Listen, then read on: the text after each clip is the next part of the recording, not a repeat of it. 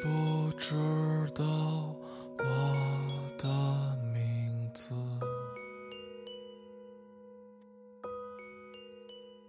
听我唱着一首永远望眼欲穿 Hello，你睡了吗？这里是 FM 二四九三九四，给同样失眠的你，我是林峰，好久不见，算一算，已经有半个月没有更新节目了。先在节目的开头给大家拜个晚年，祝大家新年快乐！新的一年，我会一如既往的用声音陪伴大家。希望大家也能继续支持我的节目。大家可以在评论区写下自己的新年愿望，我会选出十条新年愿望公布在微信公众号上。大家在听节目的同时，别忘了参与节目评论。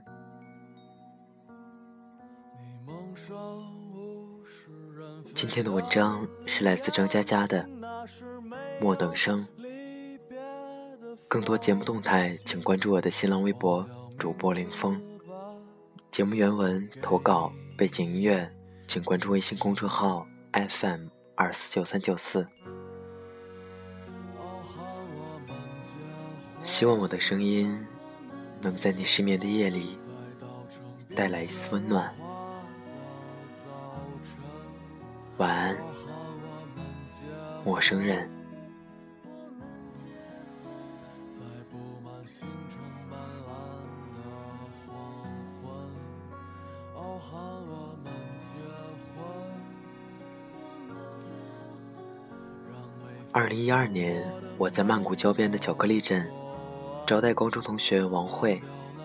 这是家迷幻如童话的饭馆，白色房子静谧在草地，夜火灯烛倒映在河流。王慧留着大波浪，浅妆，笑意盈盈。经过的老外不停回头看她。次日我要坐火车到春蓬，而她直飞香港。所以我们没有时间聊太多，也不用聊太多。一杯接一杯，互相看着，乐呵呵的傻笑。我说：“惠子，你不是末等生了，你是一等兵。”一九九七年，王慧坐我前排，格子衬衣，齐耳短发。有天她告诉我，暗恋一个男生。我问是谁，她说你猜。文科班一共十八个男生，我连猜十七次都不对，只能是我了。这下我心跳剧烈，虽然他一副村姑模样，可青春中的表白总叫人心生摇晃。这时候他扭捏了半天，说是隔壁班的袁心。不带这样玩的好吗？隔壁班，我去你奶奶的！香港回归的横幅挂在校园大门。七月一日举办“祖国我回来了”演讲大赛，我跟王慧都参加了。四十多名选手齐聚一堂，在阶梯教室做战前动员。学生会主席袁鑫进来给我们训话。他走过王慧身边。皱着眉头说：“惠子，要参加演讲比赛，你注意点形象。”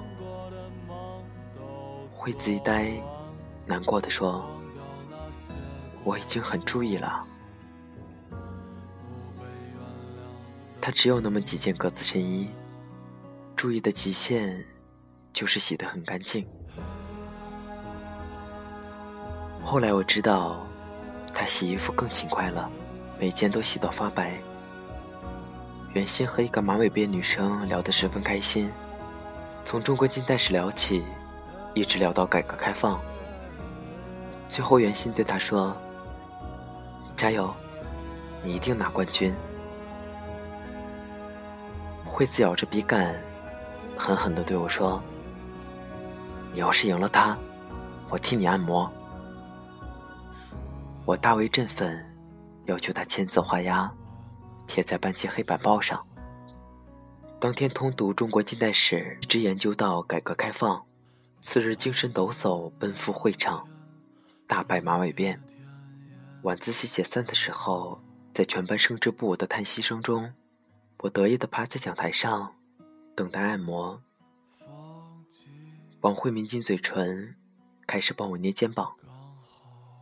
我暴斥：“没吃饭，手重点。”王慧怒答：“够了吗？会不会捏死你啊？”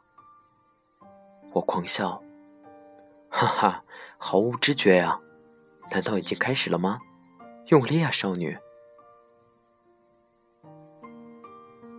其实，当时他的手一捏，我如被雷劈，差点跳起来，脑子里不停在喊：疼，疼！这是被碾压的感觉，疼啊！我操！咔吧一声是怎么回事？我的肩胛骨断了吗？疼死爹了！小时候干过农活的女人伤不起。啊，第三节脊椎怎么插进我的肝脏了？我快挺不住的刹那，惠子小声问我：“沉默，你说我留马尾，袁心会觉得我好看吗？”我不知道。难道一个人好不好看，不是由自己决定的吗？一九九八年，惠子的短发变成了马尾辫。惠子唯一让我钦佩的地方，是她的毅力。她的成绩不好，每天试题做的额头冒烟，依旧不见起色。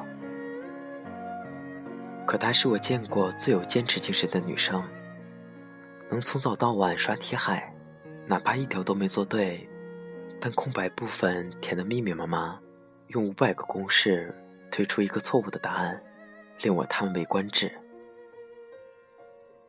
惠子离本科线差几十分，她打电话哭着说，自己要复读，家里不支持，因为承担不起复读的费用。所以他只能去连云港的专科。我呢，当时世界杯，高考期间，我在客厅看球赛，大喊进了进了。我妈在饭厅打麻将，大喊糊了糊了。巴乔踢飞点球，低下头的背影无比寂寥。我泪如雨下，冲进饭厅，掀翻麻将桌。搅黄老妈的清一色。后来，后来那什么，第二年我又考了一次。一九九九年四月，大使馆被美国佬炸了，复读的我旷课奔到南京大学，和正在读大一的老同学游行。惠子也从连云港跑来，没有参加队伍，只是酒局途中出现了一下，在食堂推杯换盏。他小心的问：“袁心呢？”我一愣。对啊，袁心在南大。他怎么没来？可能没参加游行吧。惠子失望的哦了一声。我说：“那你去找他。”惠子摇摇头。算了。我去老同学宿舍借住。至于惠子。据说他是在长途车站坐了一宿，等凌晨早班客车回连云港。对他来说，或许这只是一个来南京的借口，花掉并不多的生活费，然而见不到一面，安静的等待天亮。惠子家境不好，成绩不好，身材不好，逻辑不好。她就是个挑不出优秀品质的女孩。我一直想，如果这世界是所学校的话，惠子应该被劝退很多次了。生活、爱情、学习，她都是末等生。唯一拥有的，就是在别人看不见的地方咬着牙齿，坚持再坚持。对其实自己并不理解的公式。无论答案是否正确，他也一定要推导出来。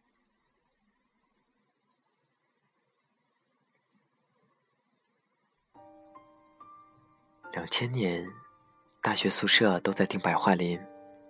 九月的迎新晚会，文艺青年弹着吉他，悲伤的歌唱。静静的村庄，飘着白的雪。阴霾的天空下，鸽子飞翔，白桦树刻着那两个字。他们发誓，相爱用尽这一生。我拎着啤酒，晃悠在校园。回到宿舍，接到惠子的电话。他无比兴奋，我专升本了，我也到南京了，在南师大。莫等是惠子以男生的坐标画出一个方位，跌跌撞撞杀出一条血路。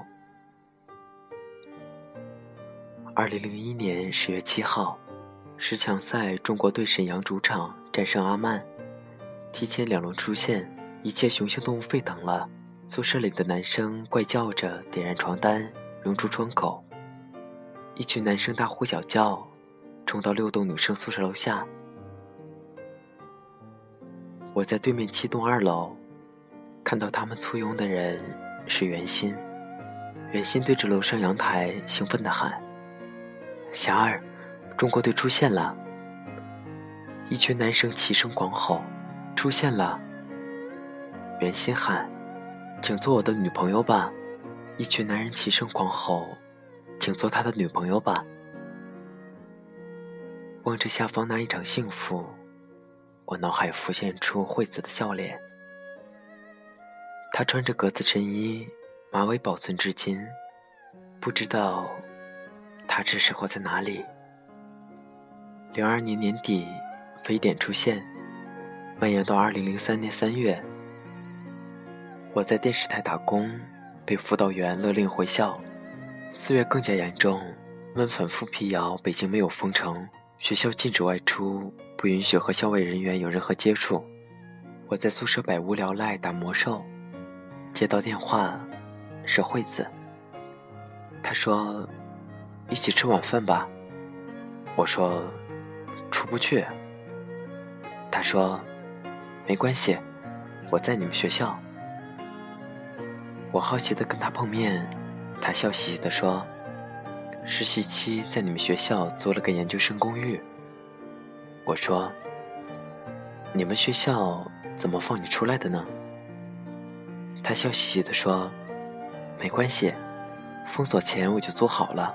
辅导员打电话找我，我骗他在外地实习，他让我待着，别乱跑。”去食堂吃饭，我突然说。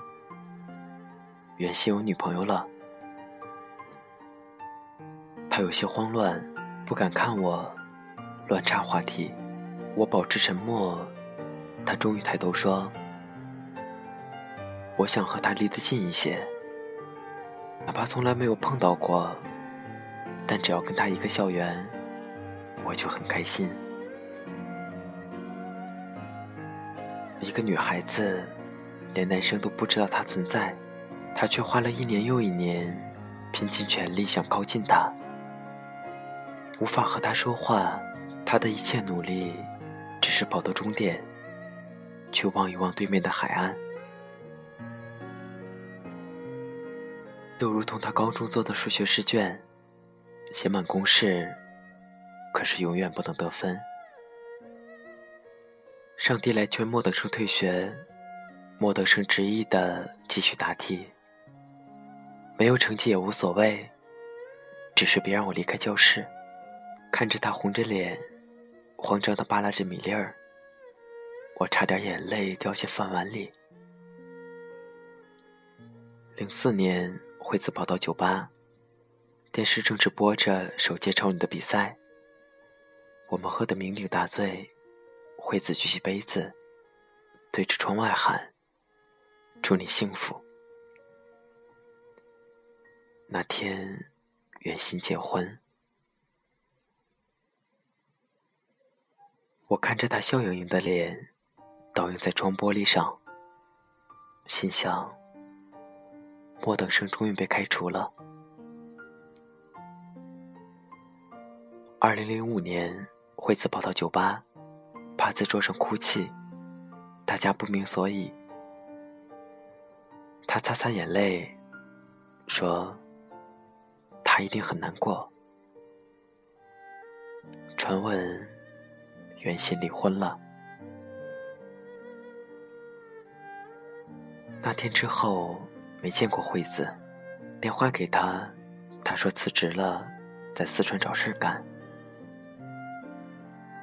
零六年，一群人走进酒吧，看见当头的两个人，管春手里的杯子哐的掉在地上，朋友们目瞪口呆。惠子不好意思地说：“介绍一下，朋友，袁心，我们刚从四川回南京。”我头嗡的一声，没说的，估计袁心离婚后去了四川，我只对他消息灵通的惠子。也跟着去了四川，坐下来攀谈。果然，去年跟着亲戚在成都投资了一家连锁火锅店，打算开到南京来。竟跟金融的同伴聊天，说的我们听不太懂，唯一能听懂的是钱的数目。同伴对袁鑫摆摆手说：“入五百万用一个杠杆哦，然后再用一个杠杆也是一比六，差不多。”两个亿出来，头说差不多两个亿。管春震惊地说：“两两个亿。”我震惊地说：“两两个亿。”惠子也听不懂，只是殷勤的倒酒，给袁心每个朋友倒酒。他聚精会神，只要看到酒杯浅了一点，立刻满上。他们虽然聊的是两个亿，结账的时候，几个男人假装没看见。惠子抢着把单买了。零七年，惠子跟袁鑫去领证结婚，证局办手续，工作人员要身份证和户口本。惠子一愣，户口本工作人员斜他一眼，你说：“我回去拿。”袁鑫走了后，惠子在大厅等，从九点等到下午五点。民政局中午休息的时候，有个好心的工作人员给他倒了杯水。想，袁鑫结过一次婚，会不知道要带户口本呢？你，袁鑫一定知道的。也许这是最后一次拖延。很多人都喜欢这样。拖延到无法拖延才离开，留下无法收拾的摊子。只要自己不流泪，不管别人会流多少泪。惠子站不起来，全身抖个不停。他打电话给我，还没说完，我和管春立刻开车冲了过去。回家后，看到原先的东西都已经搬走了，这存折。袁鑫给他留下十万块，还有一张纸条。其实我们不合适，保重。大家相对沉默无语。惠子缓缓站起身，一言不发就往外走。子伸出手，管春把车钥匙放他手心。他开向一家火锅店。火锅店生意很好，门外凳子上坐着等位的人万分热闹，服务员东奔西窜，男女老少涮得面红耳赤。惠子大声喊：“袁心！”他的声音立刻被淹没在喧哗里。惠子随手拿起一杯啤酒，醉在地上，然后又拿起一杯，醉在地上。全场安静下来。惠子看见了袁心，他笔直的走到他面前说：“连再见也不说。”袁心有点惊慌，左右环顾满堂安静的客人，说：“我们不合适的。惠子定定的看着他说：“我只想告诉你，我们不是零五年在成都偶然碰到的。我从九七年开始喜欢你，一直到今天下午五点，我都爱你，比全世界其他人加起来更加爱你。”他认真看着袁熙说：“我很喜欢这一年，是我最幸福的一年。”可你并不喜欢我，希望这一年没有对你有太多的困扰。不能做你的太太，真可惜。那再见。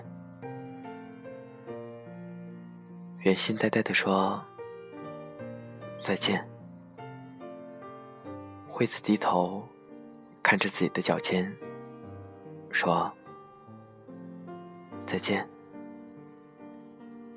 惠子把自己关在租的小小公寓里，过了生命中最孤单的圣诞，最孤单的元旦。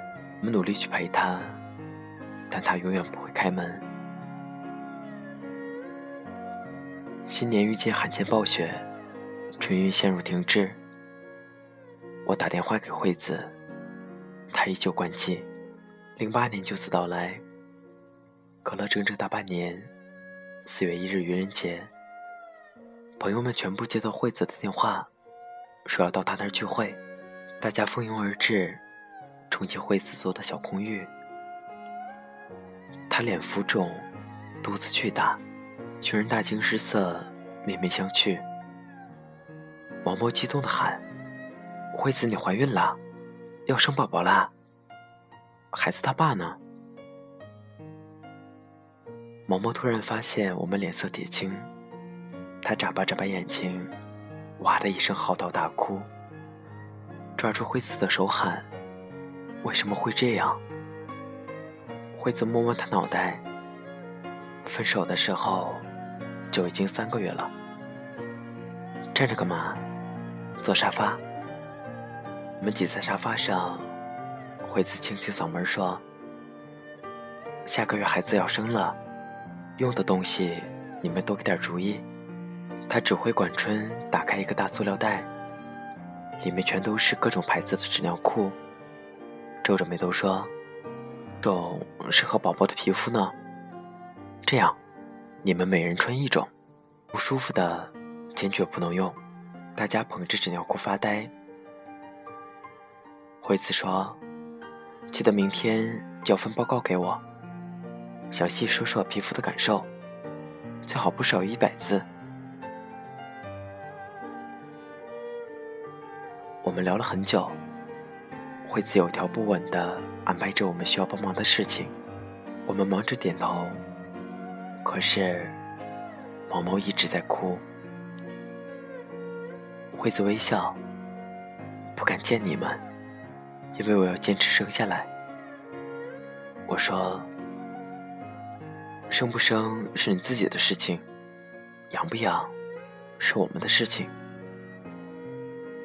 惠子摇摇头，养也是我自己的事情。离开的时候，毛毛走到门口，看着安静站立的惠子，抽泣的说：“惠子，你怎么过来的？惠子，你告诉我，你怎么过来的？”不离开，冲进地下车库，猛地立住，狂喊一声：“袁心，我操你大爷！”他的喊声回荡在车库里，我眼泪也冲出眼眶。第二天，管春娇的，孤单空荡荡的，感觉内心很失落。我教的。上厕所不小心撕破，卡住拉链。第二次上厕所拉链拉不开，我喝多了就尿在裤子里，幸好穿了纸尿裤。哎，特别悲伤的一次因果。汗牛胶的那薄弱的纸张，触摸我粗糙的皮肤，柔滑如同空气，我抚摸过无数的女人，第一次被纸尿裤抚摸，心灵每分钟都在打着战栗，感受到新生，感受到美好，感受到屁股的灵魂。惠子顺产，一大群朋友坐立不安的守候。看到小朋友的时候，所有人哭得不能自己。只有精疲力尽的惠子依然微笑着。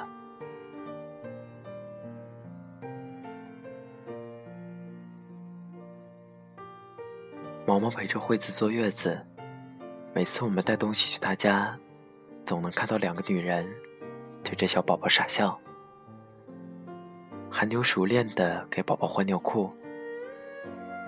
嗯，对，是韩牛，不是我们不积极。而是他不允许我们分享这快乐。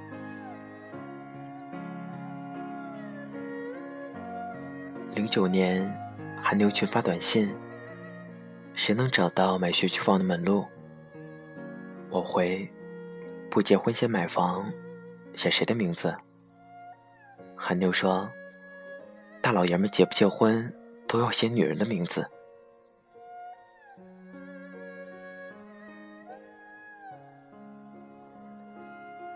二零一二年的巧克力镇，高中同学王慧坐在我对面。东南亚的天气热烈而自由，黄昏像燃烧着金色的披萨。惠子不是短发，不是马尾，是大波浪卷。惠子给我看一段韩牛刚发来的视频。韩牛和一个五岁的小朋友对着镜头在吵架。韩牛说：“儿子，我好穷啊。”小朋友说：“穷会死吗？”韩牛说：“会啊，穷死的。我连遗产都没有，只留下半本小说。”小朋友说：“那我帮你写。”韩牛说。不行，这本小说叫《躲债》，你没这个经历，不会写。小朋友哇的哭了，一边哭一边说：“爸爸不要怕，我帮你写还债。”王慧乐不可支。记忆中的他，曾经问我：“我留马尾辫会好看吗？”现在他卷着大波浪，曼谷边郊的黄昏，做他的背景。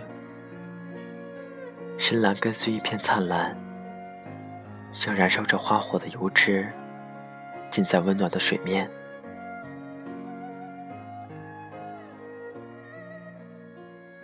对这个世界绝望是轻而易举的，对这个世界挚爱是举步维艰的。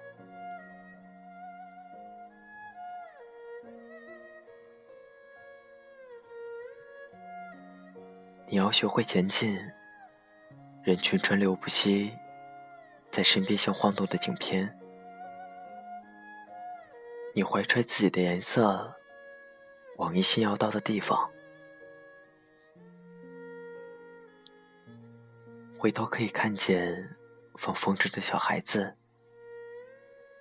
他们有的在广场奔跑欢呼，有的在角落暗自神伤。越是遥远，身影越是暗淡。他们要想的，已经跟你不一样了。收音机放的歌曲，已经换了频率。听完这首歌，你换了街道，你换了夜晚，你换了城市，你换了路标。你跌跌撞撞，做挚爱这个世界的人。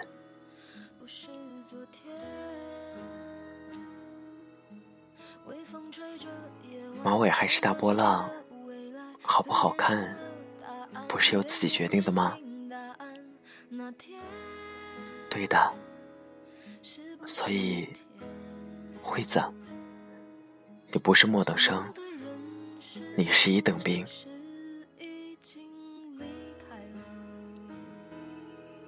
每颗心都上锁，讨厌如此敷衍，却无从认真了，因为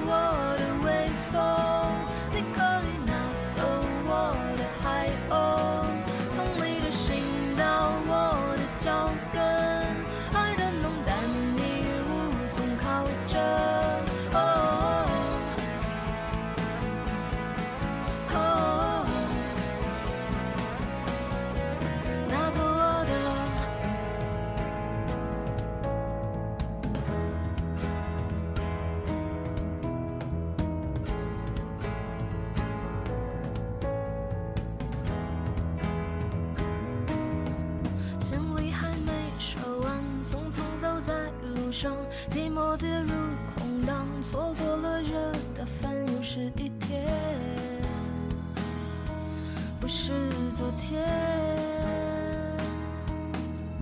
烈酒喝了几杯，谁和谁的陌生？旅行过一大圈，最后归于陌生。那天。